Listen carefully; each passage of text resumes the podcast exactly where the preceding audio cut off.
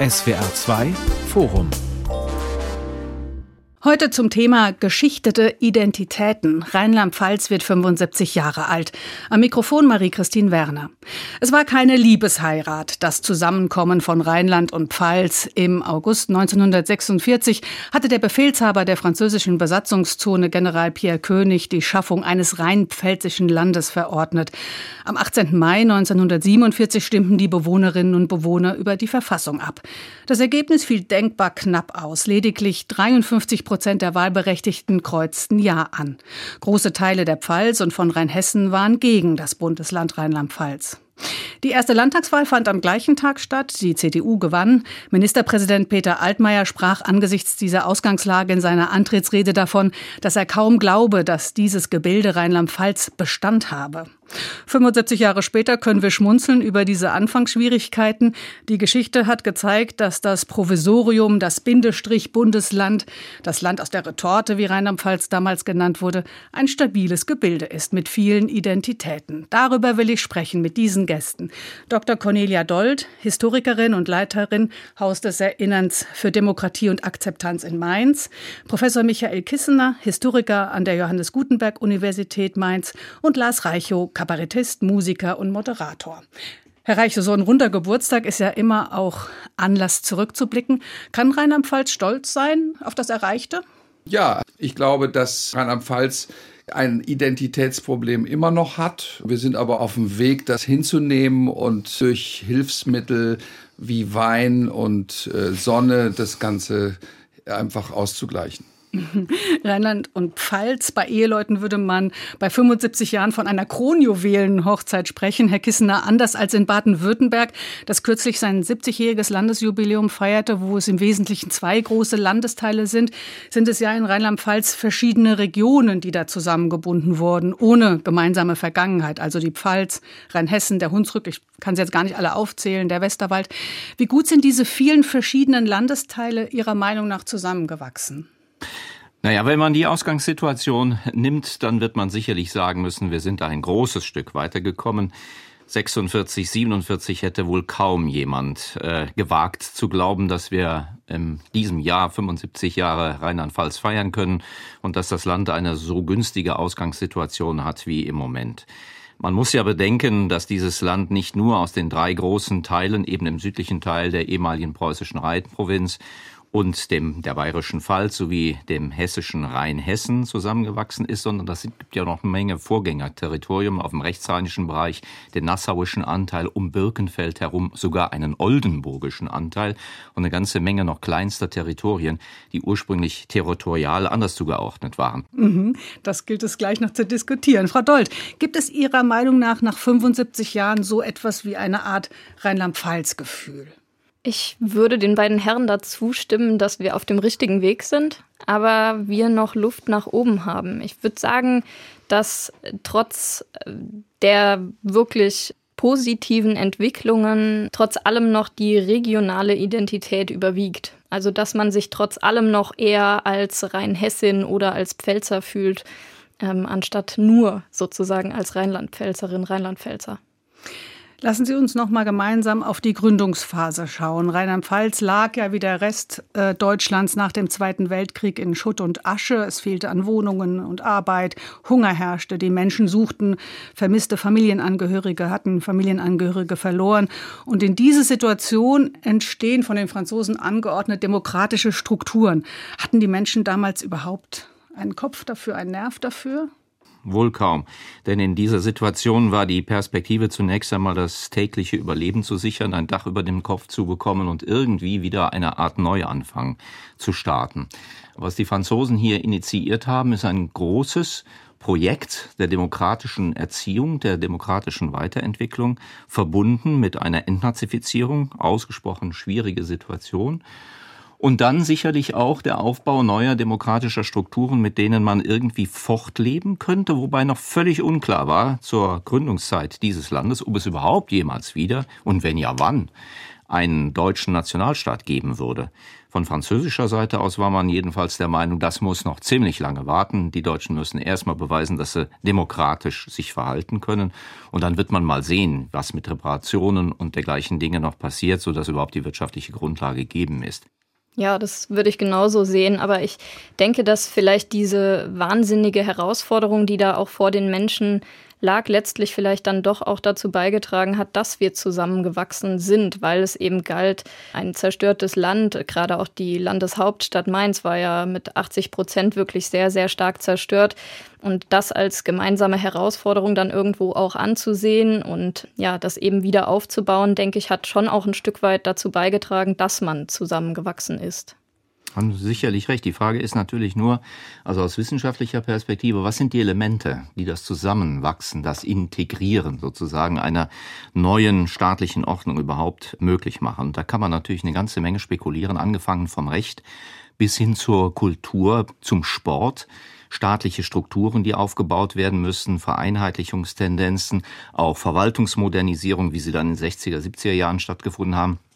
Das sind alles Dinge, die äh, ausgesprochen äh, wichtig gewesen sind, aber vielleicht noch mehr sozusagen das Interesse der Menschen, ähm, auch ein Stück weit kulturell zusammenzuwachsen. Die Landeshauptstadt war ja zunächst Koblenz, weil Mainz, Frau Dold hatte schon gesagt, so zerbombt war, dass es keinen Ort gab, an dem sich der Landtag hätte treffen können. In Koblenz kam dann das Parlament im Theater zusammen, ein Kulturort als Wiege des Parlamentarismus in Rheinland-Pfalz. Das gefällt mir als Kulturjournalistin besonders gut. Das Parlament stimmte dann aber ab, doch 1950 nach Mainz zu ziehen. Was hat das verändert, dass Mainz dann Landeshauptstadt wurde und nicht Koblenz im Norden? Naja, zunächst muss man ja sagen, Mainz war als Landeshauptstadt und Regierungssitz schon in dieser Ordonnance 57 der französischen Besatzungsmacht am 30. August 1946 festgelegt. Und dann geht man nach Koblenz, weil man in Mainz einfach keine Hütte hat, äh, wo man Regierung und äh, Parlament unterbringen kann. Die Frage war, kann man 1950 jetzt umziehen nach Mainz? Eine Reihe von Kuriositäten, die da passiert sind. Mainz hatte natürlich ein großes Interesse daran, die Leute jetzt endlich äh, in die Stadtmauern zu bekommen und äh, man wollte besichtigen, dann war der Hausmeister nicht da, man kam nicht in diese Räumlichkeiten hinein und so weiter und so weiter. Schließlich hat man das alles besichtigt und war der Meinung, das kann man machen. Und da war das Interesse allerdings nun des Ministerpräsidenten Peter Altmaier groß, diesen Umzug von Koblenz in die eigentliche Landeshauptstadt Mainz zu einem Akt zu machen, der auf einer souveränen Entscheidung des rheinland-pfälzischen Parlaments basiert und nicht auf dem Diktat dieser Ordonnance 57 von 1946. Und das hat nun eine ganze Reihe Probleme mit sich gebracht, denn in einer ersten Abstimmungsrunde 1950 ist das genau durchgefallen. 50-50 war die Abstimmung. Etliche Leute, die das Land nicht mehr wollten, haben sich halb kaputt gelacht im Parlament. Äh, nicht mal das kriegt man in Rheinland-Pfalz hin, sich selbstständig sozusagen für einen eigenen, ja, respektablen Regierungssitz äh, darüber zu verständigen. Es musste dann eine Menge an Überzeugungsleistung für die Parlamentarier in allen Parteien äh, geleistet werden und dann erst in einer zweiten Abstimmung ist diese dieser Umzugsbeschluss auch aus der Souveränität äh, des rheinland-pfälzischen Parlaments erwachsen. Und dass das gelaufen ist und dass das gelungen ist, das hat natürlich Signalwirkung gehabt. Man zieht nicht um mit all den Kosten und dem ganzen Aufwand von Koblenz nach Mainz wenn man davon ausgeht, morgen ist der Laden sowieso wieder zu und dann können wir sowieso wieder einpacken und es gibt eine ganz neue Gebietsreform, die die Länder ganz neu aufteilt. Das war schon ein äh, Signal dafür, dass zumindest mittelfristig dieses Land Rheinland-Pfalz Bestand haben würde.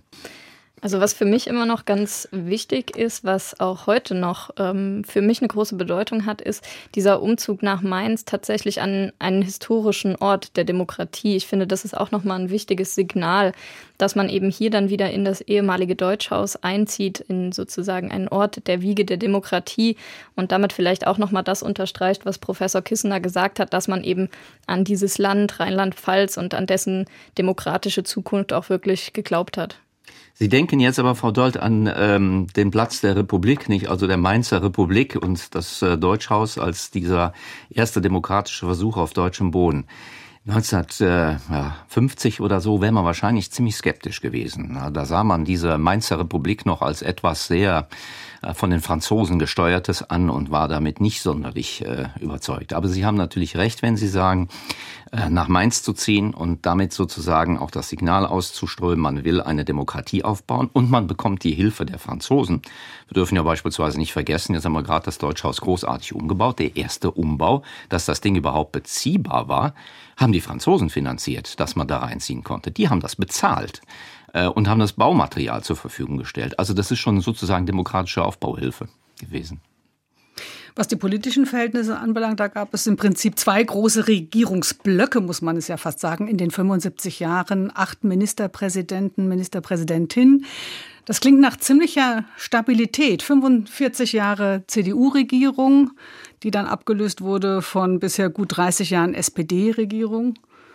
Also die, die Rheinland-Pfälzerinnen und Rheinland-Pfälzer sind treu, wenn sie einmal was auf den Weg gebracht haben. Kann man das so sagen? Wie sehen, wie, wie sehen Sie das? Herr Reichow, auch Sie, der, der ja den politischen Verhältnis immer ganz genau im Blick hat und beobachtet. Über die Kohl-Ära muss man vielleicht erstmal sprechen.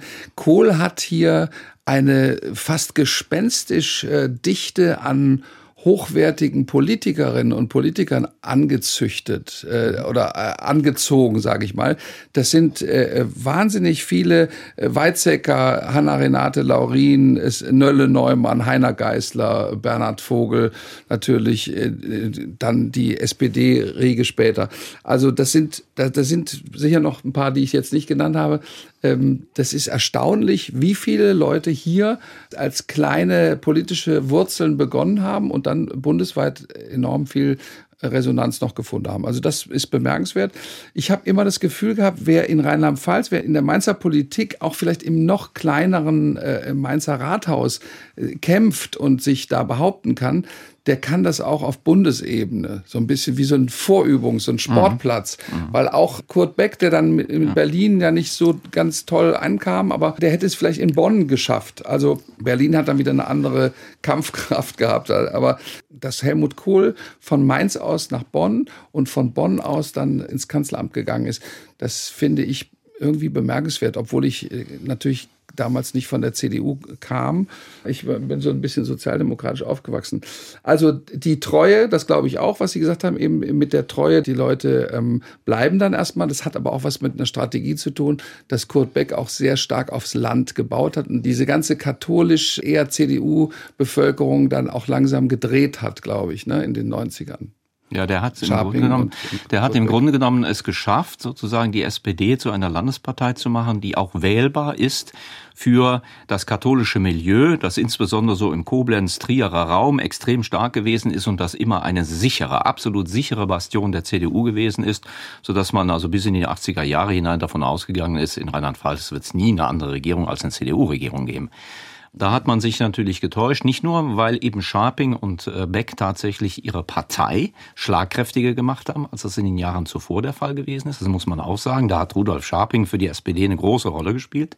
Sondern eben auch, weil die CDU die Entwicklung neuer sozialer Bewegungen, die Veränderung des Wählerpotenzials, Menschen, die sagen, warum sollen wir nicht auch mal sozialdemokratisch wählen? Schließlich wird da nicht die kommunistische Revolution hier ausbrechen, wie man das vielleicht noch in den 50er Jahren gedacht hat. Ja, ähm, Das hat man übersehen, das hat man äh, zu wenig äh, ins Kalkül gebracht. Und dann gibt's natürlich dann Ende der 80er Jahre dieses äh, Problem mit Bernhard Vogel und seiner Partei, die über Kreuz liegen und die dann diesen Bruch äh, vollzogen haben. Aber strukturell ist, glaube ich, dieses Land äh, wertkonservativ, ist es im Grunde genommen so eingerichtet, dass jemand, der seine Arbeit gut macht, auch wiedergewählt wird. Und dass man dem auch Vertrauen schenkt. Und zumal dann, das finde ich einen ganz wichtigen Gesichtspunkt, den Herr Reichow aufgemacht hat. Wenn jemand wie Kurt Beck, das war ja so sein Motto, nahe bei den Menschen zu sein, nicht? Das wird in Rheinland-Pfalz in hohem Maße geschätzt. Und zwar nicht nur auf Weinfesten, sondern auch wenn mal was schief geht oder irgendwelche Probleme äh, zu bewältigen sind, wie eine Verwaltungsreform, Beteiligungsgesellschaft, Bürgerdemokratie und so etwas. Und nichtsdestotrotz sind wir ja auch irgendwie dann doch Vorreiter, innovativ mit unserer Ampelkoalition, die mhm. ja vielleicht als Vorläufer für die Bundesebene mhm. angesehen werden kann. Ja. Vielleicht gab es ja da den ein oder anderen Blick ins Land Rheinland-Pfalz, dass man gesehen hat, naja, mehr oder minder erfolgreich funktioniert das hier zumindest. Und äh, ja, jetzt haben wir ja auch auf dem Bund die Ampel, genauso wie wir sie hier eben schon länger haben. Ich habe auch den Eindruck, dass Rheinland-Pfalz immer mal wieder so ein bisschen wie eine Art Seismograph für dann doch auch den Bund mit den Menschen, die dann nach Berlin gegangen sind oder nach Bonn, aber eben auch für solche Konstellationen gelten kann. Ja, vielleicht liegt es auch daran, dass es eben ein ungeeintes Bundesland ist, ne? dass man nicht nur, sage ich mal jetzt, äh, Schwaben und, und Badener hat, sondern durch diese Vielfalt, äh, durch diese fünf, sechs Regionen, ähm, dass da auch mehr Erkenntnis rauswächst, ne? weil die, weil die so ganz unterschiedlichen Leute, also da kann man politisch experimentieren. Und wer das, wie gesagt, wer das schafft im Kleinen auf der Länderebene, der kriegt es dann auch weiterhin und vielleicht ist es so ein Brennglas. Auf jeden Fall ist Rheinland-Pfalz gekennzeichnet durch Politiker, die Realpolitiker sind. Das gilt sogar für die Grünen. Joschka Fischer hat immer gesagt, also mit den rheinland-pfälzischen Grünen kann man nichts anfangen. Die wären sowas von äh, pragmatisch, ja. Also das äh, passt überhaupt nicht äh, in, in das grüne Profil. Man hat dann gesehen, es passt sehr wohl in dieses Profil und er hat sich ja dann auch entsprechend gewandelt. Aber das zeichnet eigentlich rheinland-pfälzische Politik, egal von wem sie gestaltet wird, aus. Pragmatismus, langsamer, ruhiger Wandel. Insbesondere da, wo landespolitische Felder im Vordergrund stehen. Nehmen wir zum Beispiel die Bildungspolitik, die Schulpolitik. Keine großen Sprünge, keine harten Zäsuren, wie das zum Beispiel, denken Sie nur an Ypsilanti in Hessen, ja, das hat den Sozialdemokraten da das Genick gebrochen, dass man über den Elternwillen und über den Kopf der Eltern hinweg schulpolitische Veränderungen durchführen will. Sowas hat man hier nicht gemacht. Man verändert sehr wohl, aber langsam, gemessen, immer eine Alternative für diejenigen, die nicht einverstanden sind. Und so kann sich das evolutionär weiterentwickeln, das gutiert der äh, Wähler. Sie hören das SWR2 Forum heute zum Thema geschichtete Identität. Rheinland-Pfalz wird 75 Jahre alt. Heute mit den beiden Historikern Dr. Cornelia Dold und Professor Michael Kissner sowie dem Kabarettisten und Musiker Lars Reichow. Welche Faktoren bilden denn das Zusammengehörigkeitsgefühl bei den Rheinland-Pfälzerinnen und Rheinland-Pfälzern? Herr Kissen hat es vorhin kurz schon angedeutet. Ist es der Sport? Wir haben zwei erfolgreiche Fußballvereine im Land. Wir haben tolle Athleten, die regelmäßig Medaillen bei Olympia holen. Ist es die Kultur? Welche Faktoren sind das? Wenn man es historisch mal angehen will, könnte man relativ deutlich die Zäsuren und die entsprechenden Schritte äh, namhaft machen. Also es fängt wie häufig bei der Integration von Staaten damit an, dass man eine Rechtsvereinheitlichung durchsetzt. Da kommen dann schon 1948, 49 so super spannende Sachen wie ein Polizeigesetz oder Kommunalabgabengesetz, das einheitlich für das ganze Land umgesetzt wird. Es gibt so etwas wie eine Kommunalordnung und dergleichen Dinge mehr. Wenn ich ein einheitliches Recht in einem Land habe, dann wächst das Land auch ein Stück weit zusammen. Das wird dann Ende der 60er Jahre durch die Verwaltungsreform von Helmut Kohl äh, nochmal deutlich intensiviert. Aber man sollte auch nicht sozusagen die weichen Faktoren unterschätzen. Sport. Kulturpolitisch hat man lange Zeit, gerade unter Helmut Kohl, sehr darauf gesetzt, wenn man es schon nicht zusammenbringt, dann gibt man jedem Landesteil das, was er kulturpolitisch braucht, damit keiner sagen kann, der andere sei bevorteilt. Also mache ich ein, was weiß ich, ein Sinfonieorchester in der Pfalz, dann muss natürlich Rheinhessen auch eins haben. Mache ich irgendwie eine Künstlerschule ähm, auf dem Asterstein auf, dann muss es irgendwas anderes in der Pfalz auch geben und so weiter. Also da hat man verschiedene Mittel gehabt, auf der einen Seite vereinheitlichen zu wirken, auf der anderen Seite aber die Gegensätze zu nivellieren, indem man jedem etwas gibt, sodass keiner sich übervorteilt oder benachteiligt sehen muss. Und dann ist es die Zeit. Also 1950, 60 hätten sie sehr gut, glaube ich, wenn denn eine Volksbefragung durchgeführt worden wäre, es hinbekommen, dieses Land zu sprengen. Aber die einzige Volksbefragung, die wirklich mit Dampf dahinter geführt worden ist, die war 1974, 75 und da war der Krieg 30 Jahre vorbei. Der Laden läuft halbwegs. Warum soll man denn dann sich in irgendein neues Abenteuer stürzen? Dass das 30 Jahre gedauert hat, bis das Volk dazu befragt worden ist, ob es eine neue äh, Gliederung, Gebietsgliederung geben soll, das hat dem Land geholfen. Das war besser so. Herr Reichow. Was mir jetzt gerade auffällt, äh, was Herr Kissner gesagt hat, dieser Mikroföderalismus, der hier dann auch nochmal, ich meine, man kann es ja immer runterbrechen, auch in, in die Probleme, die eine, äh, immer wenn ich in eine Stadt komme, die aus zwei Teilen besteht, Ida, Oberstein. Natürlich, dann frage ich immer, wo bin ich denn? Oberstein oder Ida? Dann kann ich einmal über die jeweils andere Hälfte irgendwas sagen und dann explodiert das Publikum, weil, weil die schon immer doof waren und weil das eine Zwangsehe ist. Also das gibt es auf kleinster Ebene, auf, auf winziger Vorortsebene, hier in Mainz, Gonsenheim gegen Finden. Ne? Was, was, was weiß ich warum? Also das ist verrückt. Ähm, was ich zur Kultur noch sagen wollte, jetzt verstehe ich auch dieses Ausgleichen von Interessen, was Sie eben erwähnt haben. Das ist natürlich auch der Grund dafür, dass hier nie geklotzt wurde. Also natürlich ist das Land arm, ja. aber jetzt auch, ne, wir haben, wir haben ja den Punkt, äh, kommt vielleicht noch, dass wir, dass wir vom, vom armen, äh, vom Hessen gefütterten, notgefütterten äh, Land zu einem selbstbewussteren Land geworden sind. Wir haben nie, das hat mich immer geärgert, das habe ich auch in der Landesregierung immer mal angebracht, äh, dass wir nicht geklotzt haben und ein Bayreuth oder also ich sag mal Bayreuth als Bild, es gab dann Worms als Nibelungenstadt und so weiter. Wir haben hier Städte, also angefangen Mainz, Trier, äh, Worms, Alzey, wir haben hier Städte von wahnsinniger historischer, mythischer Kraft. Es gab immer nur die Gießkanne. Das ist sozialdemokratisch, glaube ich, auch typisch sozialdemokratisch es immer nur in kleinen Fördermengen auf die Landesteile gegossen wurde, so dass alle diese Zufriedenheit haben, ja. aber dass man auch immer Mainz nicht äh, ganz groß machen wollte. Also bitte denkt auch an Trier, habe ich immer gehört. Äh, wir haben Trier, wir haben da unten, wir müssen äh, äh, da Kaiserslautern, Ludwigshafen, wir müssen die alle bedenken immer. Und dieses, diese ständige Ausgleichspolitik, die ist natürlich für die Kultur, wenn man etwas Großes schaffen will, wenn man eine Elbphilharmonie errichten will, dann ist es ein Hinderungsgrund. Und deswegen deswegen kleckert Rheinland-Pfalz da so ein bisschen äh, dran rum, finde ich. Frau Doll, die, die großen Leuchttürme fehlen in Rheinland-Pfalz. Sehen Sie das auch so? Ja, ich denke, wenn man in andere Bundesländer schaut, kann man, kann man dem schon zustimmen. Ich würde sagen, das passt auch zu dem, was Professor Kissener meinte, dass wir so, ja, so kleine Schritte machen. Es gibt bei uns jetzt nicht so die sensationellen großen Entwicklungen ähm, von heute auf morgen, sondern ich würde sagen, wir schwimmen überall so ganz gut im Mittelmaß ähm, und sind da eher etwas, etwas zurückhaltend. Aber ähm, irgendwo macht das das Land für mich auch aus, diese Vielfältigkeit, über die wir jetzt schon so viel gesprochen haben, dass wir eben ein sehr buntes Bundesland irgendwo sind, dass wir verschiedene Schwerpunkte haben. Und ja, wer weiß, vielleicht führt ja das UNESCO-Weltkulturerbe jetzt mit den Schumstätten, was ja auch nochmal die verschiedenen Zentren mit seiner ja doch wirklich beeindruckenden Tradition nochmal verbindet. Vielleicht äh, schaffen wir es dadurch dann doch auch in diesem äh, Themenfeld nochmal einen Sprung nach vorne zu machen und da eben auch die Tradition nochmal eine, eine größere Bedeutung zuzumessen. Das würde ich mir jedenfalls sehr wünschen, denn ich finde, dass sich dieses Land seit vielen Jahrzehnten eigentlich unter Wert verkauft. Ja. Andere Länder haben sozusagen so einen Mythos geschaffen, Bayern beispielsweise, mir san mir, ja. Und Bayern gibt es seit angeblich tausend Jahren. Ne? Alles Quatsch, stimmt nicht.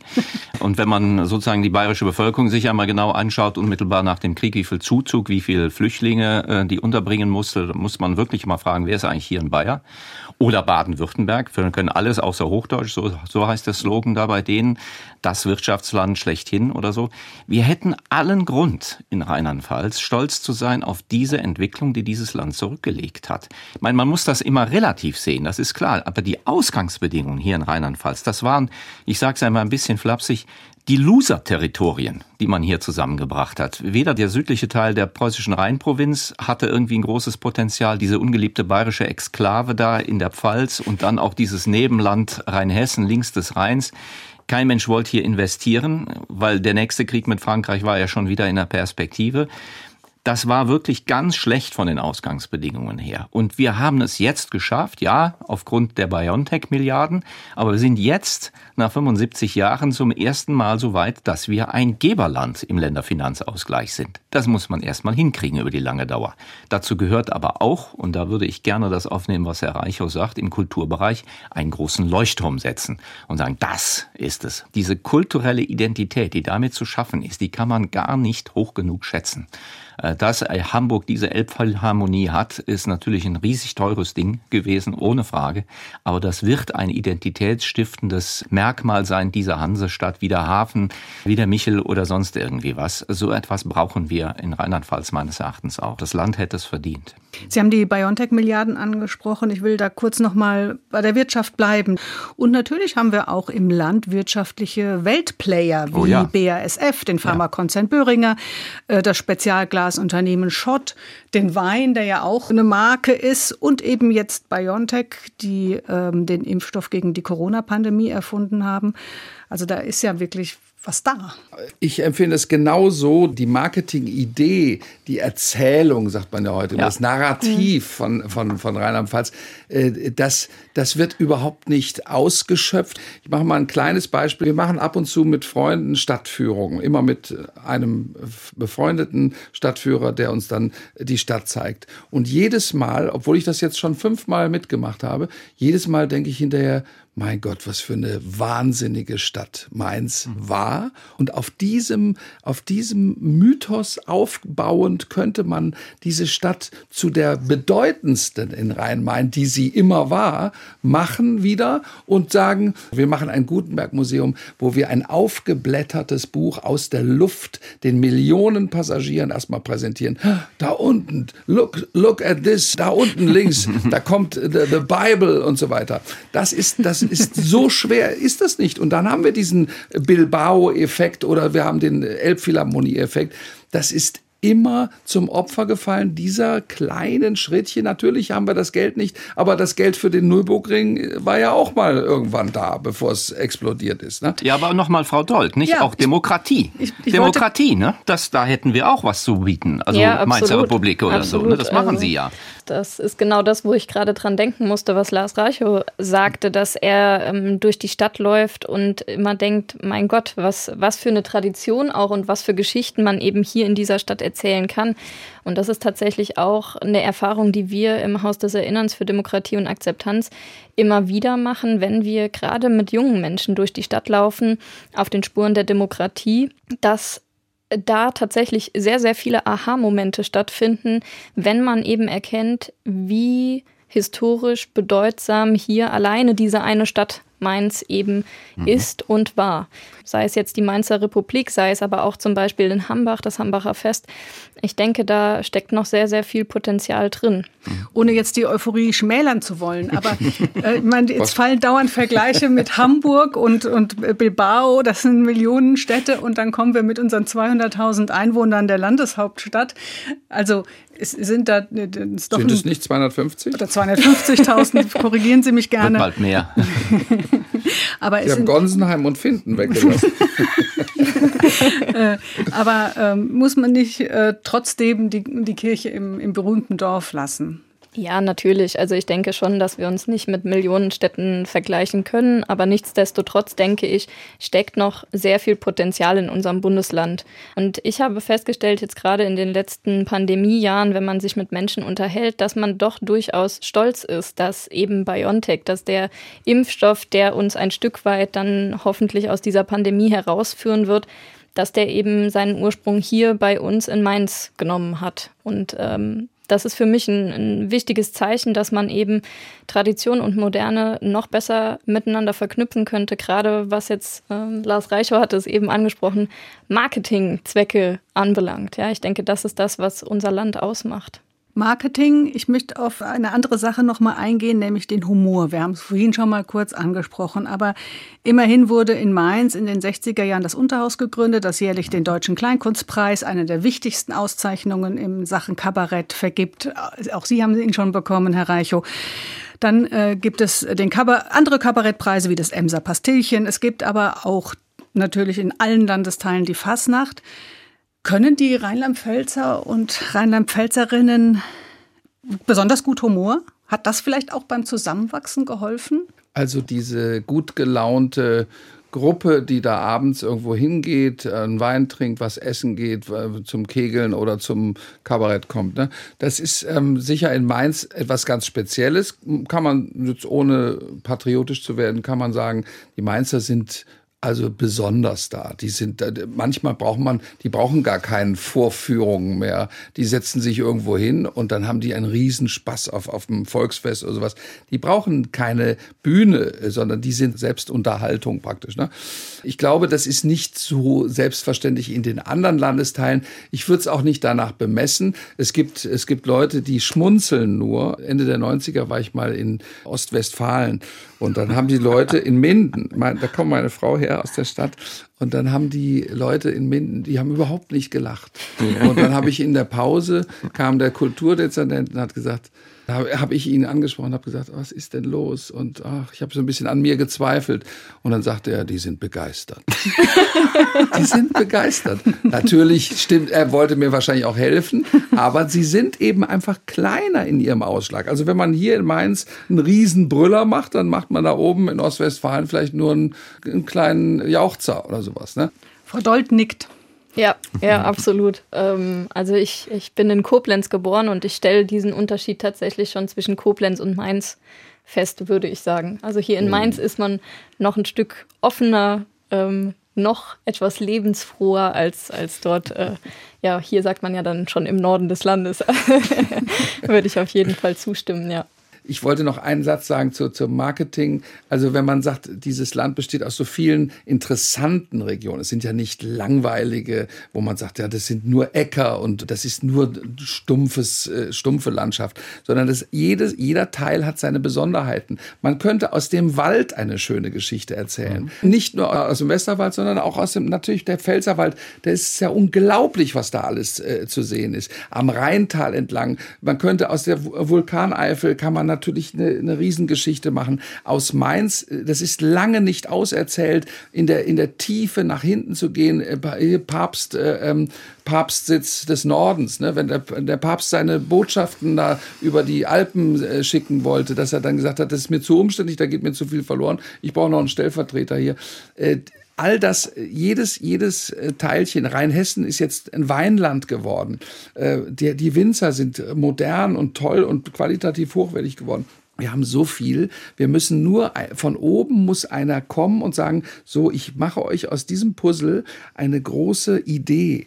Und dann wird die verkauft, so wie Baden-Württemberg gesagt hat, wir können alles außer Hochdeutsch, wir sind Bayern, wir sagen mir, sagen mir und, und die Sachsen haben es auch äh, so ein bisschen geschafft. Ne? Das ist eine reine Verkaufsangelegenheit. Da muss einfach ein Designer kommen und sagen, ah, jetzt habt, habt ihr ein bisschen Geld jetzt mit euren äh, Wirtschaften, dann machen wir das jetzt mal und dann ja. helfen wir nach. Es ist ja nicht gelogen, es sind ja nur ein bisschen ins Licht gerückte Dinge, die man dann zeigen könnte. Also eigentlich fehlt uns dann nur der richtige Werbeslogan. ja. Ja. Haben Sie da spontan einen? Wollemesse Reulos. Hello. In den, in den 80er und 90er Jahren äh, des vergangenen Jahrhunderts gab es ja einige dieser identitätsstiftenden Aktionen, wo versucht wurde, das ganze Land zu integrieren. Da wurde der Rheinland-Pfalz-Tag eingerichtet, dieses Volksfest, das immer in einer anderen Stadt stattfindet, zu dem Hunderttausende Besucher kamen vor Corona. Dann aber auch der Rheinland-Pfälzische Kultursommer. Sie haben die Gießkanne vorhin angesprochen, wo Hunderte von Kulturveranstaltungen im ganzen Land gefördert wurden. Haben diese Aktionen ein Rheinland-Pfalz-Gefühl ja, ins Leben gerufen, kreiert, eine Identität es hat auf jeden Fall geholfen, würde ich sagen, und zwar jedes äh, Format in seiner Zeit. Der Rheinland-Pfalz-Tag ist erfunden worden von Bernhard Vogel äh, und er knüpft genau da an, wo man in Rheinland-Pfalz um, anknüpfen muss, an Umzügen, an Festen. So eine Art ähm, Karneval 2.0 und äh, wieder irgendwelche Formen von Weinverkostung und dergleichen Dinge mehr.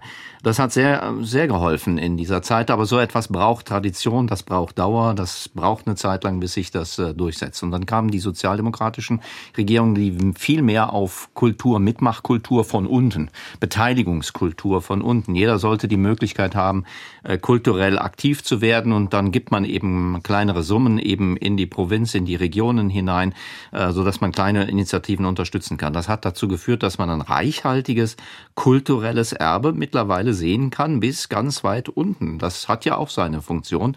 Die Frage ist eben immer, ob äh, die Kulturförderung und sozusagen der Ansatz, den man in dieser Richtung verfolgt, in die Zeit noch passt. Ich glaube, es ist die Zeit, auch wieder etwas Neues zu entfinden, erfinden, neue Ideen umzusetzen.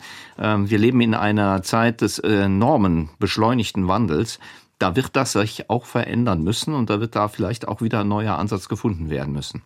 Kann man durchaus so sehen. Ich denke, dass der Verdienst des Rheinland-Pfalz-Tages eben auch ist, dass er wirklich wandert, dass er jedes Mal woanders ist. Er ist eben nicht jedes Jahr dann in der Landeshauptstadt, sondern auch da versucht man wieder den Fokus auf, ja, vielleicht oftmals irgendwie hinten anstehenden Regionen dann eben auch den Fokus zu legen.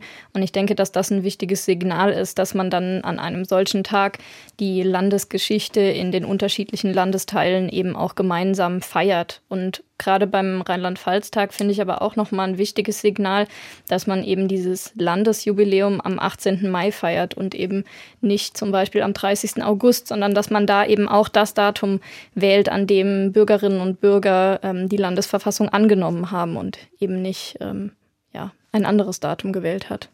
Wir können nicht, finde ich, über 75 Jahre Rheinland-Pfalz sprechen, ohne eines der einschneidendsten Erlebnisse dieses Bundeslandes in den Blick zu nehmen, das noch gar nicht lange zurückliegt. Das war im Juli 2021 die Flutkatastrophe im Norden des Landes, im Ahrtal und an der Mosel. 134 Menschen sind gestorben, Tausende haben ihre Häuser verloren, ganze Landstriche sind da verwüstet worden und der Aufbau kommt nur schleppend voran. Was hat dieses einschneidende Erlebnis für Rheinland-Pfalz bedeutet?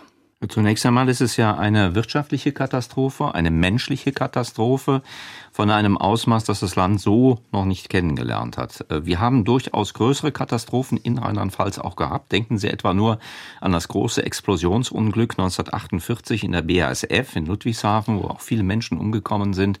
Aber ich denke, es ist diesmal auch eine Angelegenheit, die die Landesplanung äh, sehr stark betreffen wird. Es geht ja um Wiederaufbauleistungen und es vermischt sich in dieser Katastrophe nicht nur sozusagen äh, die wirtschaftliche Katastrophe, das menschliche Leid, sondern eben auch eine neue Perspektive, die wir jetzt aufmachen müssen, wenn wir eben an den Klimawandel denken. Dies ist eben eine Folge des Klimawandels und wenn es hier um Aufbau geht, dann muss dieser Aufbau nicht einfach wieder so erfolgen, sondern wir müssen neue Komponenten mit einbeziehen und müssen berücksichtigen, wie und wo man wieder aufbaut und wie das sozusagen so sinnvoll geschehen kann, dass man eben auch den Klimawandel dabei berücksichtigt. Also wir sehen hier in der Tat ähm, eine Aufbauleistung, die notwendig ist für das Land, aber eben auch eine Aufbauleistung, die die äh, für Rheinland-Pfalz insofern nochmal eine besondere Herausforderung darstellen wird, als dass es hier darum geht, äh, unter Erkenntnis dieses Klimawandels neue Strukturen, neue Aufbauleistungen zu schaffen. Ja, absolut. Aber ich denke auch, was, was das gezeigt hat, was vielleicht Rheinland-Pfälzerinnen und Rheinland-Pfälzer auch ausmacht, ist doch auch diese enorme Solidarität, die eigentlich ähm, am, direkt am Tag nach dieser Katastrophe begonnen hat, dass Menschen wirklich aus dem gesamten Bundesland Gelder gesammelt haben, Sachspenden gesammelt haben, aber eben auch in die betroffenen Gebiete gefahren sind und sich unmittelbar ja am Wiederaufbau beteiligt haben. Aber ich, ich denke, das wird was Besonderes sein, dieser Einschnitt, weil es eben anders ist. Man kann nicht einfach dort wieder aufbauen und so weitermachen, als wäre nichts gewesen, sondern weil es eben auch diesen Hintergrund des Klimawandels gibt, wird es, denke ich, diesmal unter anderen Bedingungen stattfinden müssen. Ich hatte nämlich auch den Eindruck, es war eine rheinland-pfälzische Katastrophe. Es war nicht eine Katastrophe nur aus dem Norden des Bundeslandes. Ja, ich würde sagen, auf jeden Fall. Also natürlich erlebt man das völlig anders, wenn man eben dichter dabei ist, das ist klar. Aber ich denke schon, dass wirklich so ein Ruck durch, durch das gesamte Bundesland vor allen Dingen ging und dass eben auch die anderen Bundesländer alle immer von Rheinland-Pfalz gesprochen haben und nicht nur von dieser Region. Und auch die Solidarität, die ich eben angesprochen habe, denke ich, war wirklich im gesamten Land zu spüren. Ja, das empfinde ich genauso. Und die Herausforderung, sage ich mal, dass die Dinge sich verändern. Jetzt, also der Klimawandel erfordert Veränderung, das, der Krieg erfordert Veränderung. Es gibt viele Dinge, die immer sehr stark äh, von Beharrungskräften gelähmt wurden, also Entwicklungen, die gelähmt wurden. Und dazu gehört auch, dass man nicht immer weiter äh, bauen kann, äh, wie man früher gebaut hat, dass man immer noch ein kleines Gebiet erschließt und hier noch eins dran und da noch eins an in den Berg geklebten Haus. Und das sind ja auch Dinge, die jetzt sich ändern sollen und wo man sieht, das kann tödlich enden. Das muss man jetzt verändern. Und ich habe zum Beispiel manchmal das Gefühl gehabt, ach, Mainz ist so zerstört worden im Krieg. Also 80 Prozent haben wir vorhin gesagt, das ist wieder aufgebaut worden. Es ist so hässlich an vielen Stellen aufgebaut worden. Also eine Totalzerstörung bietet immer die Chance, etwas ganz Neues zu gestalten. Und ich sehe das immer so ein bisschen bei, bei solchen katastrophalen Entwicklungen. Wir müssen mit ganz viel Optimismus immer in die Zukunft gehen und nicht immer, also die Schuld suchen, die Verantwortung, natürlich gehört das dazu, aufarbeiten die Verantwortlichkeiten, aber vor allen Dingen müssen wir da äh, uns was überlegen, wie kann man das besser machen? In diesem Tal, in diesem Tal und in den nächsten Tälern, die gar nicht betroffen waren. Also lernen aus den Fehlern und, und für die Zukunft etwas zu entwickeln. Das ist, finde ich, auch dem, was dem Klimawandel dann entgegenkommt, beziehungsweise wir müssen uns ja da auch darauf einstellen. Das sind eben auch jetzt Aufgaben, die man leider jetzt gespürt hat in einem Bundesland, das eigentlich noch zu schwach ist, um sowas zu erleiden. Ne? Also es gibt Länder, die es besser weggesteckt hätten. Vielleicht. Ja, und es ist eine enorme Herausforderung für die Regierung, nicht nur diesen Aufbau hinzubekommen. Wir erinnern uns ja alle an die Politiker, die vor Ort sind, Betroffenheit zeigen und den Menschen zusagen, dass sie unbürokratische Hilfe bekommen. Und wir erleben jetzt in den Reportagen hier des Südwestrundfunks, auch im Ahrtal, äh, diese unbürokratische Hilfe ist jedenfalls zum Teil noch nicht angekommen. Da geht es darum, Zuverlässigkeit, Vertrauen in die Politik und in die Gestaltungsfähigkeit unseres Bundeslandes ähm, wiederherzustellen und sichtbar zu machen. Das ist die eine Sache. Und das andere ist, jede Krise hat natürlich auch eine Perspektive für die Zukunft. Sie haben es eben gesagt, Herr Reichow, und das Land Rheinland-Pfalz hat hier auch die Chance, eine Form von Wiederaufbau zu leisten, der zukunftsfähig ist. Dazu muss man bloß ein paar kluge Gedanken äh, sich machen und nicht einfach drauf losmarschieren. Das hat eben auch durchaus wieder eine Chance für die Zukunft, wenn das Land diese Herausforderung annimmt. Das ist wahrlich nicht leicht. Da äh, möchte ich mit den Verantwortlichen nicht tauschen. Aber diese Herausforderung muss das Land, glaube ich, annehmen. Und das ist die spezifische Herausforderung dieser Katastrophe, dieser spezifischen Katastrophe. Sie haben die Zukunft angesprochen. Ich möchte jetzt von der Katastrophe nochmal wegkommen zu äh, der Zukunft von Rheinland-Pfalz allgemein am, am, Ende der Sendung 75 Jahre Rheinland-Pfalz. Wo soll sich das Bundesland Ihrer Meinung nach hin entwickeln? Was wären Ihre Wünsche für die nächsten Jahre? Ich will gar nicht so weit gehen für die nächsten 75 Jahre, sondern einfach in, vielleicht in die nähere Zukunft. Frau Dold, was, was würden Sie sich wünschen, wo Rheinland-Pfalz sich hin entwickelt? Ich würde mir wünschen, dass wir an den positiven Säulen, die wir schon haben, weiterarbeiten und so wie wir vorhin gesagt haben, es ähm, ja weiter versuchen, das Marketing tatsächlich zu verbessern, dass wir ähm, uns noch besser verkaufen können. Ich würde mir einfach sehr wünschen, dass wir es schaffen, Tradition und Moderne, die wirklich in unserem Land vorhanden sind, noch besser miteinander zu verknüpfen. Ich habe da große Hoffnungen in die Schumstätte jetzt durch das UNESCO-Weltkulturerbe, dass wir uns diese jüdische Tradition bei uns im Bundesland, dass wir da auch noch mal den Tourismus tatsächlich erweitern können, der ja bei uns eine, eine sehr, sehr zentrale ähm, Säule tatsächlich auch ist. Das würde ich mir wünschen. Also ähm, die Schätze, die Schätze heben, die vorhanden sind, die Geschichten darum erzählen, äh, das Ganze in, in, in glanzvoller Inszenierung. Und was ich über die Grenze von Rheinland-Pfalz hinaus mir wünsche, ist, dass wir einen, einen enormen Ruck jetzt durch die, durch ganz Deutschland spüren. Es kann so nicht weitergehen, wie wir gelebt haben. Und das ist das Stichwort Zeitenwende. Das, das betrifft natürlich auch unser Bundesland.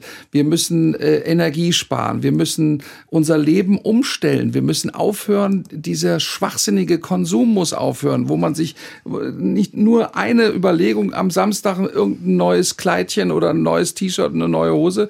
Äh, wir müssen nachhaltiger äh, denken. Und zwar von Grund auf und, und, und wir müssen raus aus unserer Bräsigkeit. Also ich, für mich ist eher eine mentale Neuaufstellung und daraus kommen dann die Lösungen für Architektur, für äh, Tourismus und für wirtschaftliche Entwicklung. Wir können doch uns jetzt gar nicht äh, stolz auf die Brust schlagen und sagen, Rheinland-Pfalz hat es geschafft, BioNTech, äh, dieser Konzern. Wem haben wir denn BioNTech zu verdanken? Es sind, es ist ein, ein Professor Huber, glaube ich, dabei gewesen gewesen als Inspirator und es sind zwei türkische Migranten gewesen und das kann man auch gar nicht hoch genug äh, schätzen, wenn wir äh, offen ein offenes Land werden, das die Leute richtig begrüßen kann und richtig deren Fähigkeiten nutzen kann, dann haben wir eine eine viel bessere Chance, als wenn wir uns abkapseln und die Dörfer praktisch mit Mauern umgeben. Also das ist für mich das Bild einer einer offenen Gesellschaft, die aber auch leistungsfähiger wird. Zum ersten Mal in der Geschichte von Rheinland-Pfalz haben wir jetzt aktuell, wir sind alle Zeitzeugen, die Chance, dieses Land in einem gewaltigen Ruck nach vorne zu entwickeln, zu einer technologischen Boomregion auf vielen Bereichen, auf vielen Ebenen, aber bitte auch eine Region mit Traditionsbewusstsein und einem Verständnis für seine kulturellen Wurzeln. Vermasseln wir es nicht. Das war das SWR2 Forum heute zum Thema geschichtete Identität. Rheinland-Pfalz wird 75 Jahre alt. Mit diesen Gästen Dr. Cornelia Dold, Historikerin und Leiterin des Haus des Erinnerns in Mainz, Professor Michael Kissener, Historiker an der Uni Mainz und Lars Reichow, Kabarettist und Moderator, auch aus Mainz. Danke für die lebhafte Diskussion und fürs Zuhören. Am Mikrofon war Marie-Christine Werner.